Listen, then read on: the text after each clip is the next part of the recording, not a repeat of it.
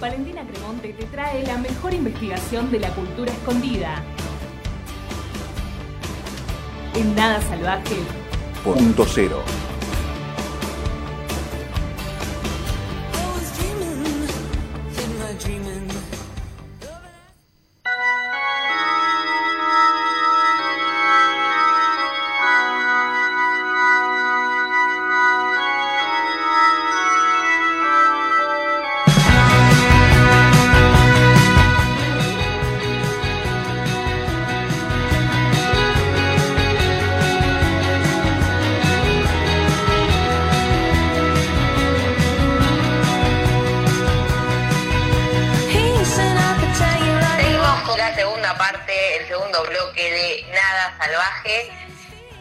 Entonces después de la tanda que acabamos de tener, vamos a tener nuevamente cultura escondida.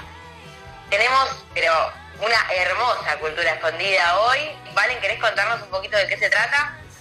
Sí, y eh, ya que nos estuvimos adelantando un poco antes del programa, charlando un poco sobre el libro del que vamos a hablar hoy, eh, volví a los libros, como decía antes, este año la verdad me- he traído varios libros, pero porque a mí me parece que es un poco una de las propuestas a las que nos podemos volcar en este momento, por lo menos los que seguimos eh, en aislamiento, y que, no involucra tanta pantalla, que es un poco lo que hablábamos al principio. O sea, si bien eh, leer es como un esfuerzo visual, eh, no implica tanta pantalla como por ahí ver una serie una peli, donde no seguimos todo el tiempo, o sea, no cortamos con, con eso que a mí por lo menos me gusta cortar por los un rato del día. Eh, hoy entonces vamos a estar hablando de eh, libro Fatal, que es escrito por Carolina Unrein. Carolina es actriz, modelo y escritora. Ella nació en Neuquén, pero se crió en Entre Ríos. Eh, y Fatal es su segundo libro, su primer libro se publicó el año pasado, se llamó Pendeja, diario de un adolescente trans, lo editó la editorial eh, Chirimbote. Y algo que vale la pena mencionar es que Carolina tiene solo 20 años y ya hizo todo esto. Muy, o sea, increíble. Yo de hecho eh, la escuché nombrar a ella por primera vez escuchando un podcast sobre Euriak, la serie de, de HBO, no sé si por ahí la, la tienen, está bastante buena, así que bien recomendación. Y ella estaba como invitada en ese podcast para hablar eh, personaje trans de la serie, justamente interpretado por, por una actriz trans que se llama Hunter Schaffer, y me llamó la atención primero que nada la cantidad de cosas que había hecho ella siendo tan joven. Ahí ella nombró su libro eh, Fatal y al poquito tiempo, justo cuando pasó la cuarentena, eh, yo lo compré. Entonces, eh, Fatal fue editado este año, o sea, el año pasado fue su primer libro, este año sacó el, segundo y esta vez por Editorial Planeta. Y lo interesante de esto es, bueno, es una autobiografía, como un poco lo, lo mencionan los títulos de sus libros. Carolina es una chica trans y ella cuenta o documenta este proceso en, este libro. El, anterior también tiene una temática similar. Este nos va a presentar dos momentos en particular de la vida de ella. Eh, el mero más cercano al presente es su operación de cambio de género, cuando tenía 18 años. Y después también eh, nos va a contar mucho sobre su infancia en Entre Ríos, todo el relato, de, o sea, el proceso de construcción de su identidad. La realidad es que no es una, una lectura casual, o sea, como texto es fácil de leer, eh, ella es refresca, habla con, con, con- palabras y con términos propios de su edad, o sea, no, no, no imposta la voz, no hace una cosa forzada, ¿no? que es, digamos, como yo eh, pienso que por ahí alguien de esa edad postea en Instagram, como yo pienso, me, parezco una, una señora, pero bueno, eh, digamos que La una tía tía Vale. Eh, pero sí, ya no estoy tan, tan cerca, estoy más cerca de los 30 que de los 20. Eh, entonces es un poco como yo que es un post de Instagram de una persona de esa, de esa edad, digamos, es, es ese tipo de lectura, pero eh, digamos, es un relato bastante duro.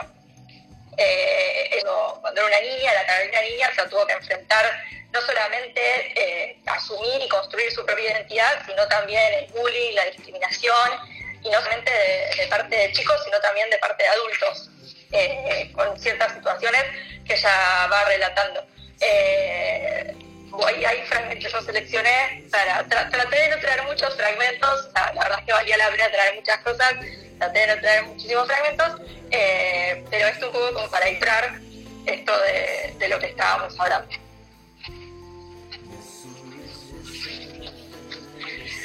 la cosa era esa.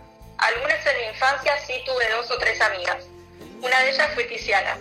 Nos hicimos amigas porque nadie se quería juntar conmigo y ella cayó un poco tarde del grupo. No con nadie, yo estaba medio sola, amistad instantánea. Además, éramos las dos muy rubias y parecíamos hermanas. Tizi era muy hiperactiva. Aprendí esa palabra porque en esa época todos los dibujitos demonizaban la mala alimentación y el exceso de azúcar y te mostraban que si comías mucho te ponías recontra pilas y corrías para todos lados. La guacha no se quedaba quieta jamás y también era medio guasa para jugar. Pero no importaba, ella no me juzgaba y creo que había algo en su tierna torpeza que me hacía sentir más suave y delicada a su lado y eso me gustaba. Tiempos empezó a haber problemas con su papá. Él no quería que su hija se juntara con un puto. Fueron sus palabras textuales. Y se fue haciendo cada vez más difícil. Me quedé algunas veces en la casa de su mamá, pero no le podíamos decir a nadie. Después fue todo muy complicado y nos dejamos de ver. Ese es solamente un, párrafo de todos sus testimonios a lo largo del, libro y por ahí lo, más impresionante, por, por, así decirlo, es que era una niña en ese momento. O sea, ese suceso que relata tenía 11, 12 años. Entonces, realmente es una lectura muy dura, por tener que que, que, sentí el dolor que pone esta persona en, esas palabras y en ese, en ese relato de, su infancia, sobre todo a partir de la mirada de los otros en un pueblo. Un pueblo, total. En un lugar tan conservador como cualquier provincia de, bueno, en realidad como, cualquier lado, como cualquier lado, como cualquier lado.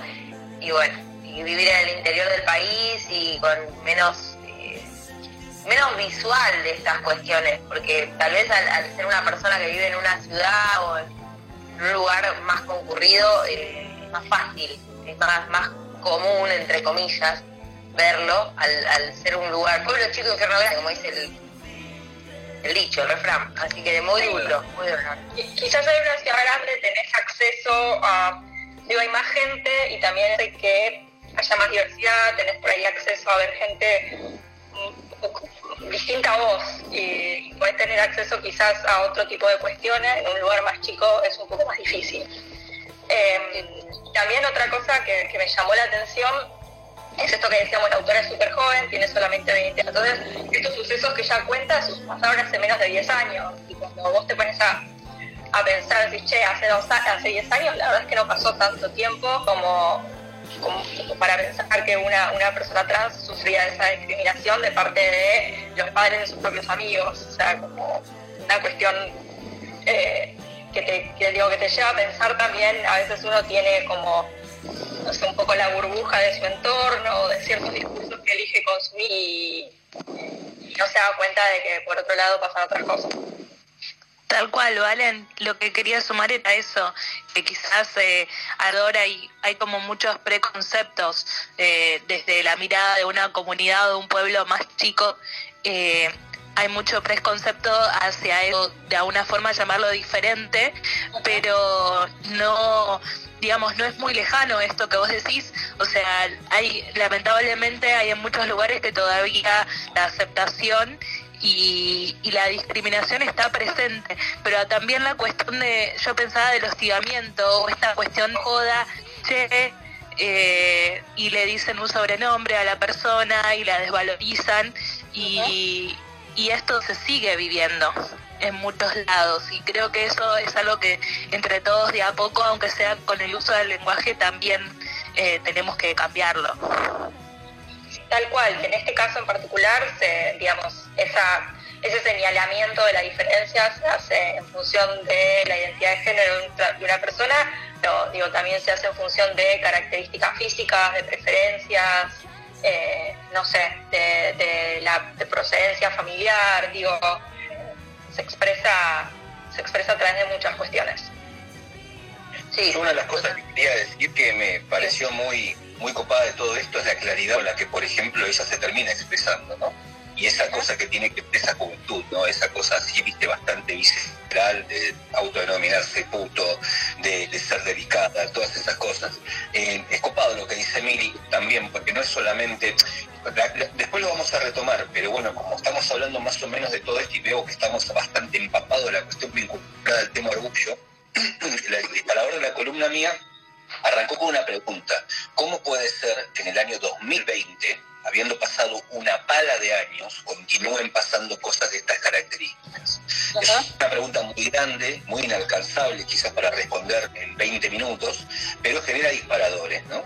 Eh, esto le pasaba a ella en Entre Ríos. Esto también sucede, por ejemplo, con, chicas que abortan en el norte de la Argentina. Esto pasa con donde pibas que, por ejemplo, son abandonadas a su suerte con un hijo no reconocido en la Patagonia y en cualquier parte del mundo también. Eh, igualmente, lo único que quería decir es que me parece que estas disidencias, que, estas diferencias van a terminar ganando el partido porque el, mensaje contrera, el mensaje así, viste, impuesto, violento, de no se puede ser puto, no se puede ser torta, no se puede abortar, solamente saltita, rezar y cantar el himno, en algún momento otro, inexorablemente va a acabar, porque van a existir muchas pibas como estas, que seguramente van a levantar esta bandera y van a reivindicar estas cuestiones que, bueno, durante un montón de años fueron reivindicadas. Pero muy copado, Sí, la verdad que sí, y ojalá sea como vos decís, o sea, algo que, Carolina remarca todo el tiempo en su libro, es que ella en cierta forma se considera una privilegiada porque siempre tuvo el acompañamiento de su familia. Eh, en, los primeros momentos y cuando ella hace todo el relato de su operación siempre cuenta cómo sus dos papás estuvieron a su lado, acompañándola, sus hermanos también, y eso es algo que ella misma dice que no todo el mundo tiene. De hecho, hay una frase que, dice en un momento del libro que me pareció muy fuerte, que es, yo soy lo que soy por ese abrazo que no se me negó. Eh, y que es un arte que no, todas las personas trans o no todas las personas de alguna disidencia tienen. Eh, así que por, eso ella, ella misma se considera que tiene ese privilegio, a pesar de todas las otras cuestiones que comentábamos antes. Y algo que yo pensaba también mientras leía este libro es, me encantaría que, llegue a la adolescencia, o sea, que me parece que es súper necesario para las adolescencias de, hoy en día, especialmente esto que decíamos, en ámbitos en los que solamente la sospecha, por decir una palabra, de que una persona no se identifica como heterosexual sí, ya es suficiente para señalarla y para hostigarla eh, y para que sea marginado. Entonces, creo que sería súper interesante si este libro llega a las adolescencias y y los, los, los, chicos que lo leen puedan ponerse en el lugar y empatizar con, con, el dolor de una persona que podría haber sido quizás menor si además de toda la cuestión interna que estaba experimentando no tenía que encima enfrentarse a la mirada de la afuera y a la exclusión y al juicio. Así que creo que creo que, es un libro que, es, es, muy interesante para los adolescentes, para los chicos jóvenes. Hermoso.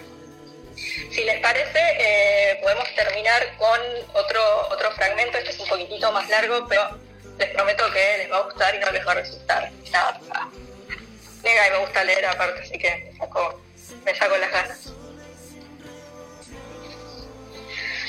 También me harté de mis compañeros. En mi santa comunión, antes de entrar a la iglesia, estaban todos los varones juntos esperando por un lado y chicas por el otro ellos empezaron a burlar de mí y me decían, ay, ella se junta con las nenas, es una nena, puto, marica. Me harté, estaba harta. Por primera vez me chupó todo bien un huevo. Que me retaran, que se comprometiera mi santidad, que me cagaran a palos. No quería ser más el chiste ambulante de nadie, demasiado había aguantada. Le pegué una buena patada en la panza a Joaquín Valla y en ella expulsé todas y cada una de sus destilaciones de mierda que me había bancado durante años por todas las veces que había parado en el medio del aula para repararme y querer imitar mi bella mariconería. Le encajé la suela del zapato en la boca del estómago.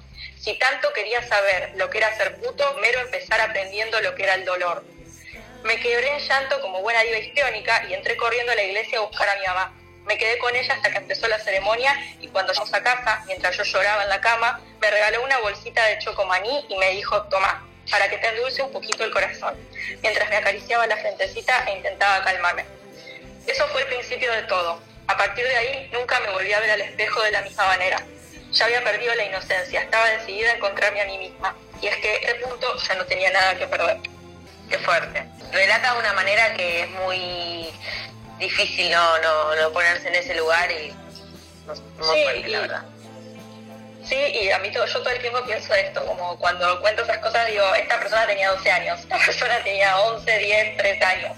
Eh, o sea, realmente muy, muy chica. Y mm, algo que decía Andy antes, que es la, utilización del lenguaje, creo que tiene también que ver también con un recorrido que ella pudo hacer y poder utilizar quizás esas palabras que en otro momento se usaban para, para señalarla o para herirla, eh, usarlas para, para, digo, para hablar de esa gente y poner en boca de esa gente esas palabras tan despectivas, pero, pero, pero quizás que ella no las entiende de la misma manera. Pero imagino que tiene que ver con un recorrido que ella pudo hacer. Un poco como, como decía antes, gracias a, al sostén familiar que siempre cuenta que tiene del libro. Y ahí nos damos cuenta también no lo importante que significa tener una familia que sea compañera en esas cuestiones. Básicamente una familia que sea compañera. Porque si vos Sin un duda. hijo- vos tenés un hijo que decide ser, por ejemplo, qué sé yo, no sé, concertista de cámara, clown o puto, eh, lo importante justamente está en bancarlo como para que sea simplemente lo que le guste y quiera hacer. Lo cual está bastante piola, ¿no? Qué sé yo. Y está bueno el texto, como vos bien decías, ¿vale? Como para que los hijos lo lean, como para que se interioricen, como para que aparte también eh, dimensionemos también esa importancia, ¿no? El hecho de, acompañar a los hijos, de la mejor manera, con el mayor amor posible, como para que simplemente, ni más ni menos, lo que quieran ser para toda su vida. Sin duda. Así que esa es la recomendación del día de hoy, Fatal, una Catrans de Carolina Unrein, editado por Editorial Planeta. Por mi parte, súper recomendado para los y las les adolescentes. Eh, si tienen alguno en su vida, está bueno que se lo hagan llegar. Eh, no es un, o sea, a pesar de que es una lectura súper dura desde, desde el punto de vista del contenido, esto que decíamos antes, desde el lenguaje no es una lectura difícil, es muy fresca, está escrita por una persona que es casi una adolescente, o sea, tiene 20 años, eh, así que es súper cercana. Eh, así que nada, es un poco la recomendación de cultura escondida para el día de hoy.